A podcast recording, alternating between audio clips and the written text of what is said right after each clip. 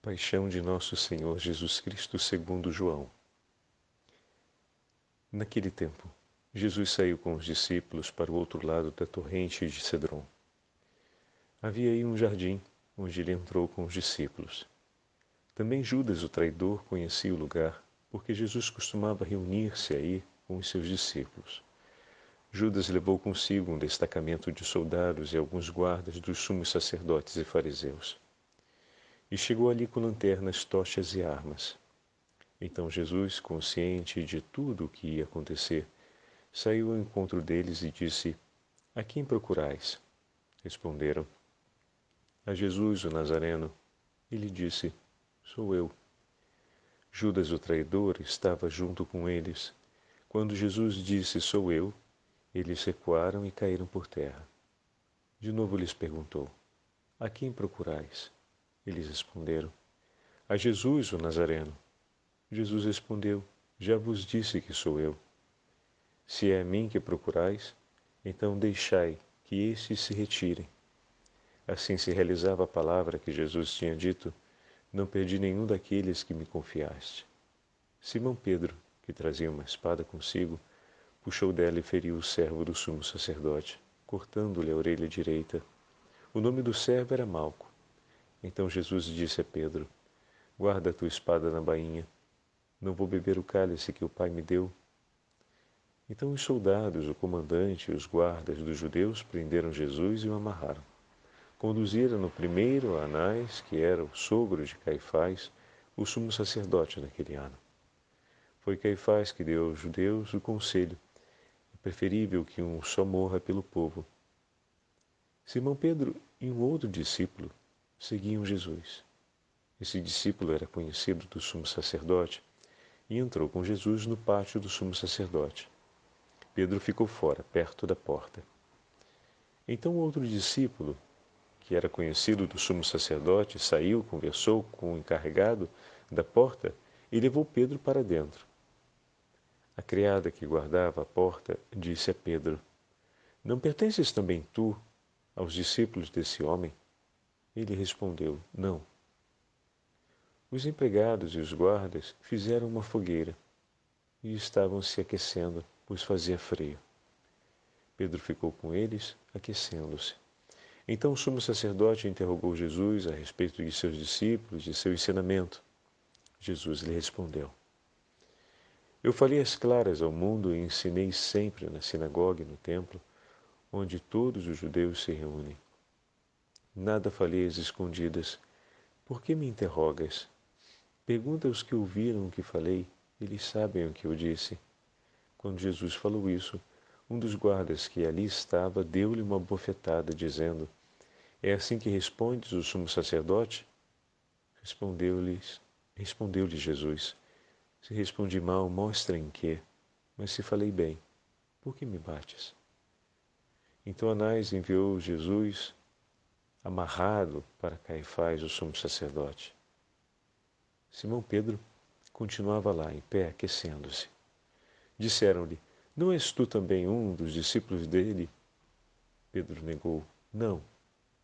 Então um dos empregados do sumo sacerdote, parente daquele a quem Pedro tinha cortado a orelha, disse: Será que não te vi no jardim com ele?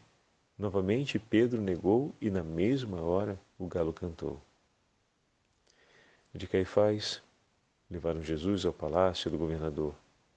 Era de manhã cedo. Eles mesmos não entraram no palácio para não ficarem impuros e poderem comer a Páscoa. Então Pilatos saiu ao encontro deles e disse: Que acusação apresentais contra este homem? Eles responderam: Se não fosse malfeitor, não o teríamos entregue a ti. Pilatos disse: Tomai-o vós mesmos e julgai-o de acordo com a vossa lei. Os judeus lhe responderam: Nós não podemos condenar ninguém à morte. Assim se realizava o que Jesus tinha dito, significando de que morte havia de morrer. Então Pilatos entrou de novo no palácio, chamou Jesus e perguntou-lhe: Tu és rei dos judeus? Jesus respondeu: Está dizendo isso por ti mesmo ou outros te disseram isto de mim? Pilatos falou: Por acaso sou judeu? O teu povo e os sumos sacerdotes se entregaram a mim. Que fizeste? Jesus respondeu: O meu reino não é desse mundo. Se o meu reino fosse desse mundo, os meus guardas lutariam para que eu não fosse entregue aos judeus. Mas o meu reino não é daqui. Pilatos disse a Jesus: Então tu és rei. Jesus respondeu: Tu dizes, eu sou rei. Eu nasci e vim ao mundo para isso, para dar testemunho da verdade. Todo aquele que é da verdade escuta a minha voz. Pilatos disse a Jesus: O que é a verdade? Ao dizer isso, Pilatos saiu ao encontro dos judeus e disse-lhes: Eu não encontro nenhuma culpa nele, mas existe entre vós um costume que pela Páscoa eu vos solte um preso. Quereis que vos solte o rei dos judeus? Então começaram a gritar de novo: Este não, mas Barrabás. Barrabás era um bandido. Então Pilatos mandou flagelar Jesus. Os soldados teceram uma coroa de espinhos e colocaram-na na cabeça de Jesus. Vestiram-no com um manto vermelho, aproximavam-se dele e diziam: Viva o Rei dos Judeus! e davam-lhe bufetadas. Pilatos saiu de novo e disse aos judeus: Olhai, eu o trago aqui fora diante de vós, para que saibais que não encontro nele crime algum. Então Jesus veio para fora, trazendo a coroa de espinhos e o um manto vermelho. Pilatos disse-lhes: Eis o homem. Quando viram Jesus, os sumos sacerdotes e os guardas começaram a gritar: Crucificam, crucificam. Pilatos respondeu: Levai-o vós mesmos para o crucificar pois eu não encontro nele crime algum. Os judeus responderam: Nós temos uma lei, e segundo esta lei, ele deve morrer, porque se fez filho de Deus. Ao ouvir essas palavras, Pilatos ficou com muito medo. Entrou outra vez no palácio e perguntou a Jesus: De onde és tu? Jesus ficou calado. Então Pilatos disse: Não me respondes? Não sabes que tem autoridade para te soltar e autoridade para te crucificar? Jesus respondeu: Tu não terias autoridade alguma sobre mim se ela não te fosse dada do alto. Quem me entregou a ti, portanto, tem culpa maior. Por causa disso, Pilatos procurava soltar Jesus. Mas os judeus gritavam: Se soltas este homem, não és amigo de César. Todo aquele que se faz rei declara-se contra César. Ouvindo essas palavras, Pilatos trouxe Jesus para fora e sentou-se no tribunal, no lugar chamado Pavimento, em hebraico, Gábata. Era o dia da preparação da Páscoa, por volta do meio-dia. Pilatos disse aos judeus: Eis o vosso rei. Eles, porém, gritavam: Fora, fora, crucificam. Pilatos disse: Hei de crucificar o vosso rei? Os sumos sacerdotes responderam: não temos outro rei senão César. Então Pilatos entregou Jesus para ser crucificado e eles o levaram. Jesus tomou a cruz sobre si e saiu para o lugar chamado Calvário, em hebraico, Gólgota. Ali crucificaram com outros dois, um de cada lado, e Jesus no meio. Pilatos mandou ainda escrever um letreiro e colocá-lo na cruz. Nele estava escrito: Jesus, o Nazareno, Rei dos Judeus. Muitos judeus puderam ver o letreiro porque o lugar em que Jesus foi crucificado ficava perto da cidade.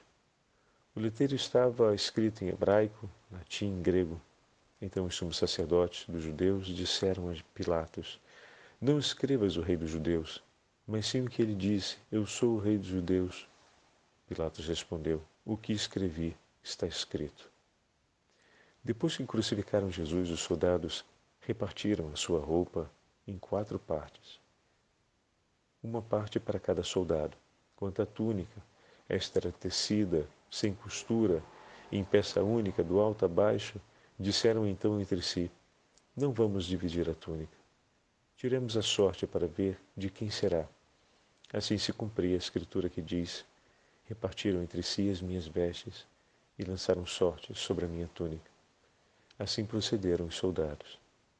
Perto da cruz de Jesus estavam de pé sua mãe, a irmã de sua mãe, Maria de Cleofas e Maria Madalena. Jesus, ao ver sua mãe ao lado dela, o discípulo que, ela, que ele amava, disse à mãe: Mulher, eis o teu filho. Depois disse ao discípulo: Esta é a tua mãe. Daquela hora em diante, o discípulo a acolheu consigo. Depois disso, Jesus, sabendo que tudo estava consumado, e para que a Escritura se cumprisse até o fim, disse: Tenho sede. Havia ali uma jarra cheia de vinagre.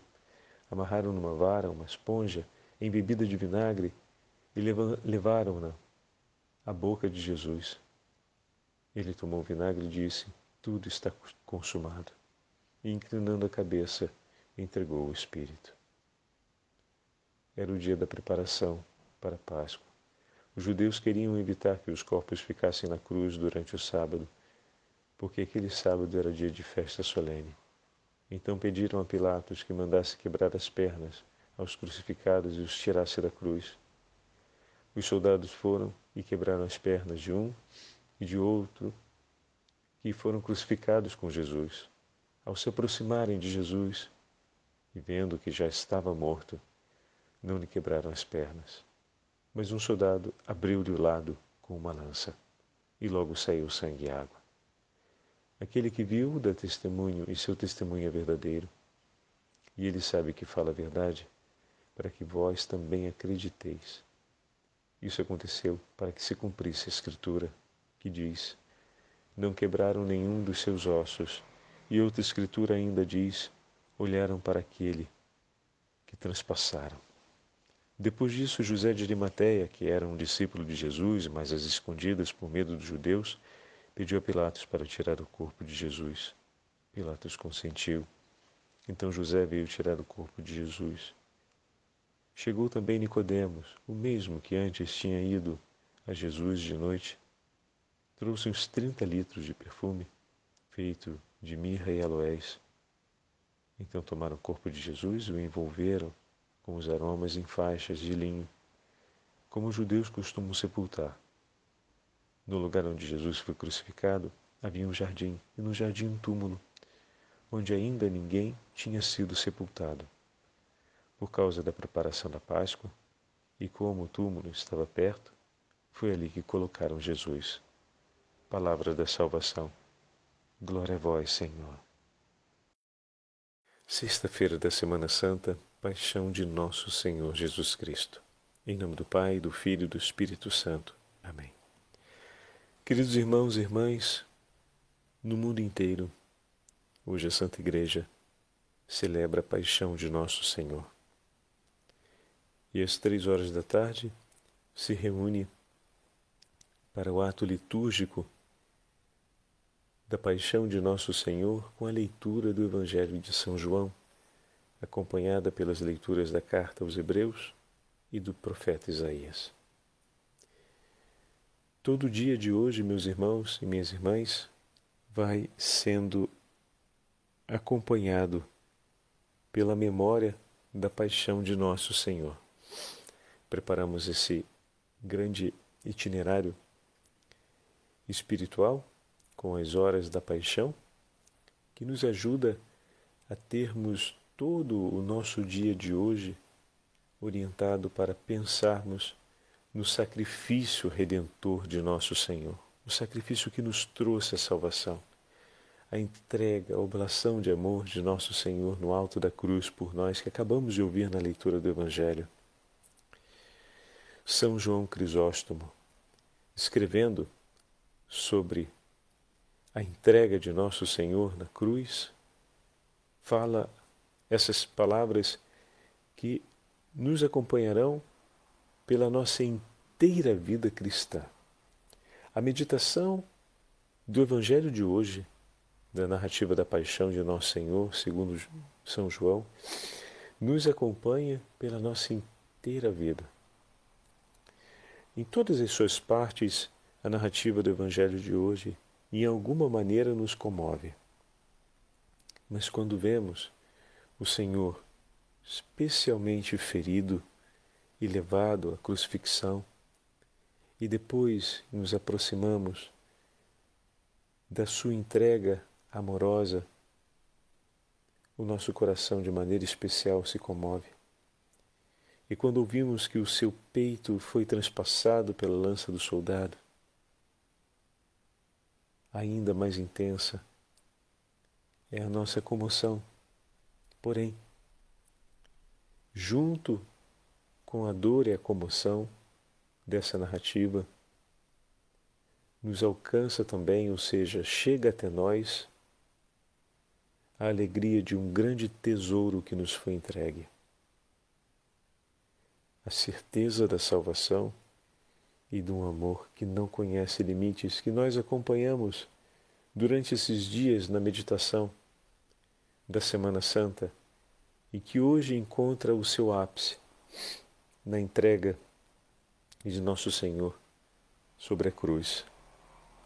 Por meio dessa entrega, o Senhor nos assegurou os tesouros que vão nos nutrir e nos fortalecer, nos lavar e nos regenerar durante a nossa inteira vida cristã. E assim escreve São João Crisóstomo para nos ajudar a compreendermos isso. Queres conhecer o poder do sangue de Cristo? Voltemos então às figuras que o professaram e recordemos a narrativa do Antigo Testamento que diz: Imolai um cordeiro de um ano e marcai as portas de vossas casas com o seu sangue. Quer dizer, o que quer dizer Moisés? O sangue de um cordeiro tem poder para libertar o homem dotado de razão? É claro que não responde ele. Não porque é sangue, mas por ser figura do sangue do Senhor. Se agora o inimigo, ao invés do sangue simbólico aspergido nas portas, vir brilhar nos lábios dos fiéis, portas do templo dedicado a Cristo, o sangue verdadeiro, fugirá ainda mais para longe. Queres compreender mais profundamente o poder desse sangue? Pois bem, repara de onde começou a correr e de que fonte ele brotou. Começou a brotar da própria cruz, e a sua origem foi o lado do Senhor ferido. Estando Jesus já morto e ainda pregado na cruz, diz o evangelista, um soldado aproximou-se e feriu-lhe o lado com uma lança. E imediatamente saiu água e sangue. A água como símbolo do batismo, o sangue como símbolo da Eucaristia. O soldado, transpassando-lhe o lado, abriu então uma brecha na parede do Templo Santo. E eu, encontrando um enorme tesouro, alegro-me por ter achado riquezas extraordinárias. Assim aconteceu com este cordeiro. Os judeus mataram um cordeiro e eu recebi o fruto de seu sacrifício. Estão conseguindo acompanhar, meus irmãos, a beleza dessas imagens que São João Crisóstomo está trazendo para a gente? Do templo que se abre, os tesouros que se encontram ali dentro, da imagem do Cordeiro do Antigo Testamento, que é a figura de Cristo, o Cordeiro, e que o sangue daquela, daquela época do Antigo Testamento causava pavor ao inimigo, porque era a memória do sangue, ou melhor, era o sinal, a prefiguração do sangue, do verdadeiro sangue capaz de libertar da morte os filhos de Deus. Continua ainda. De seu lado saiu sangue e água, escreve João em seu Evangelho. Não quero, querido ouvinte, que trates com superficialidade o segredo de tão grande mistério que agora nos é revelado. Falta-me ainda explicar-te outro significado místico e profundo. Disse que esta água e este sangue são símbolos do batismo e da Eucaristia. Foi destes sacramentos que nasceu a Santa Igreja. Pelo banho da regeneração, e pela renovação no Espírito Santo, ou seja, pelo batismo e pela Eucaristia, que brotaram do lado aberto de Cristo. Pois Cristo formou a igreja de seu lado transpassado, assim como o lado de Adão foi assim como do lado de Adão foi formado Eva, sua esposa. Por esta razão, a Sagrada Escritura, falando do primeiro homem, usa a expressão osso dos meus ossos e carne da minha carne, que São Paulo refere, aludindo ao lado de Cristo, pois assim como Deus formou a mulher do lado do homem, também Cristo, de seu lado, nos deu a água e o sangue para que surgisse a igreja. E assim como Deus abriu o lado de Adão enquanto ele dormia, também Cristo nos deu a água e o sangue durante o sono de sua morte. Meu irmão e minha irmã, palavras de ouro, essas de São João Crisóstomo. Quando olhamos a imagem de Adão e de Cristo a partir do sacrifício da cruz, que comoção! Vede como Cristo se uniu à sua esposa, vede com que alimento ele nos sacia. Do mesmo alimento nos faz nascer e nos nutre, assim como a mulher, impulsionada pelo amor natural, alimenta com o próprio leite e também com o próprio sangue o filho que deu à luz. Assim também Cristo alimenta e sempre alimenta com o seu sangue aqueles que deu o novo nascimento por meio do batismo. Então, ao celebrarmos a Sexta-feira Santa, meus irmãos, celebramos esses tesouros dos sacramentos da Eucaristia e do batismo, como nos recorda São João Crisóstomo. Recordamos a nossa salvação, mas também o alimento que nos nutre. Ontem falávamos a respeito de permanecer com Cristo, de caminhar com Ele, sem que sejamos nutridos pelo Senhor. Como conseguiremos seguir o Senhor? Como conseguiremos permanecer unidos a Ele? Pedro dizia: Lava-me, Senhor, por inteiro. E de fato, o Senhor nos lavou por inteiro mas sem essa súplica do apóstolo e sem esse ato do Senhor, não conseguimos ser discípulos. Ou seja, que o nosso coração diariamente confie e suplique o socorro de Deus, a nutrição de Deus, o alimento que vem dele, da Sua palavra, por meio dos sacramentos, a fim de que nós possamos perseverar no caminho discipular a fim de que possamos perseverar seguindo Jesus. É preciso que Ele venha em nosso socorro e nos assista com a sua graça. Até o mínimo bem, para ser mantido, precisa de uma graça especial do Senhor, que abundantemente quer nos revelar, quer nos conceder todas as graças necessárias em favor da nossa salvação. Essa é uma outra verdade que nos acompanha no dia de hoje. Ele quer, e como vemos na celebração dos sacramentos e como ouvimos na leitura do Evangelho, o Senhor realiza esse ato de amor por nós. A sua morte nos entregou frutos infinitos e por meio desses frutos nós perseveramos na vida em Cristo, perseveramos como cristãos. Santa Gertrudes escreve falando a respeito da morte do Senhor essas palavras: Ó oh, morte bendita, que nos trouxeste tantos frutos por graça, que sob a tua proteção a minha morte seja tranquila e sem medo. Olha que fantástico, meus irmãos.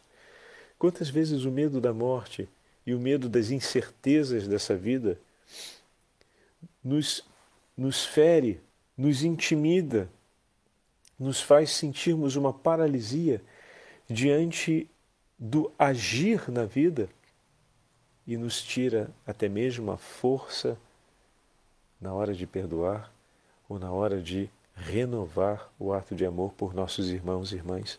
E Santa Gertrudes está olhando a morte de nosso Senhor e dizendo quantos frutos da graça, da graça de Deus, nos ofereceu a morte de Cristo, ao ver a sua morte e vê-la tão bendita, eu te peço, Senhor, a graça de que a minha morte seja tranquila e serena, ou seja, seja um acontecimento sob a beleza da sua morte. Como a sua morte foi bendita, porque permanecestes unido ao Pai e entregastes a vida por nós, que nós, que permanecemos unidos a Ti no discipulado, possamos ter também, na hora da morte, proteção e paz, tranquilidade e segurança em Ti. E continua, ó morte de Cristo, que trazes a vida por pura graça, deixa-me desaparecer sob as tuas asas e estar sobre a sua proteção. Oh, meu irmão e minha irmã, que linda essa frase. Deixa-me, Senhor, sob a tua proteção. Eu quero estar sobre a sombra da sua cruz, debaixo dessa sombra bendita que me protege e que me conforta a alma.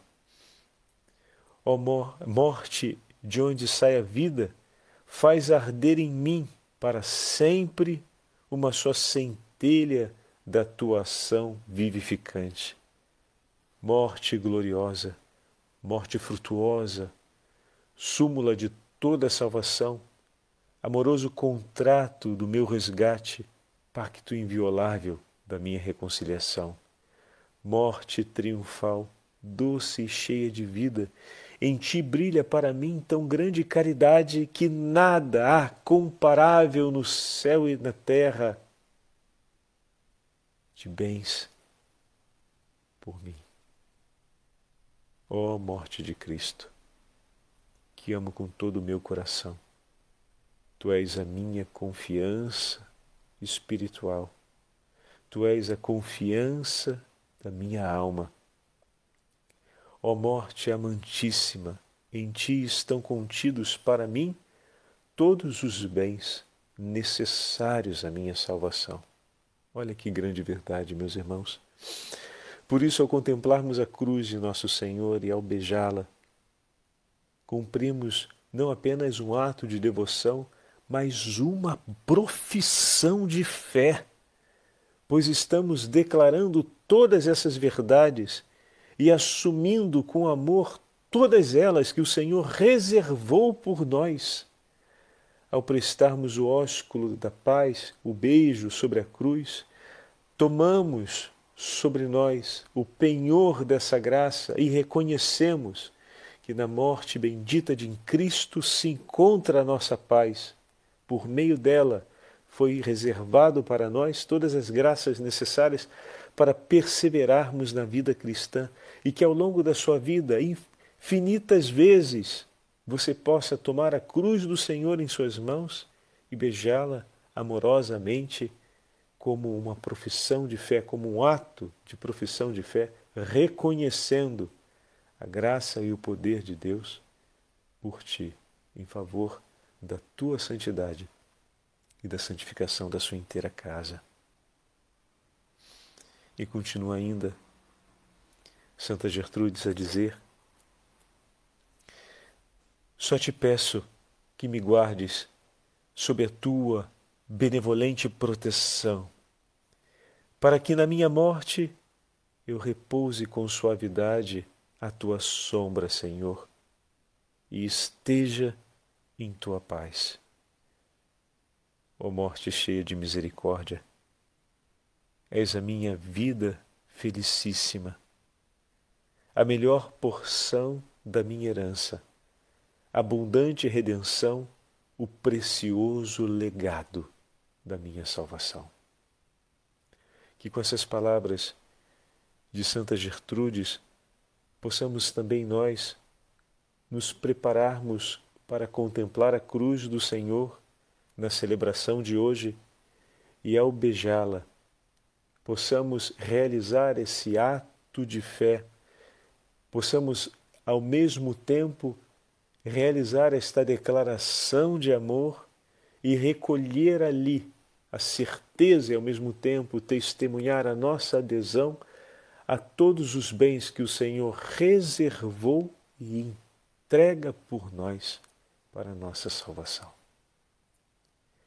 O Senhor esteja convosco, Ele esteja, Ele está no meio de nós. Pela intercessão da Virgem Maria, o Senhor nos livre de todo mal, nos proteja e nos conduza sempre mais à perfeição, em nome do Pai, do Filho e do Espírito Santo. Amém.